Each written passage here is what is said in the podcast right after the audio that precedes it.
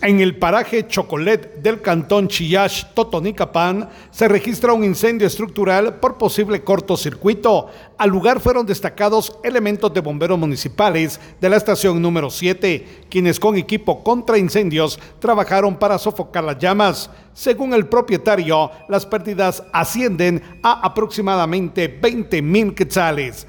Desde Emisoras Unidas Quichén, el 90.3 reportó Carlos Recinos, primera en noticias, primera en deportes.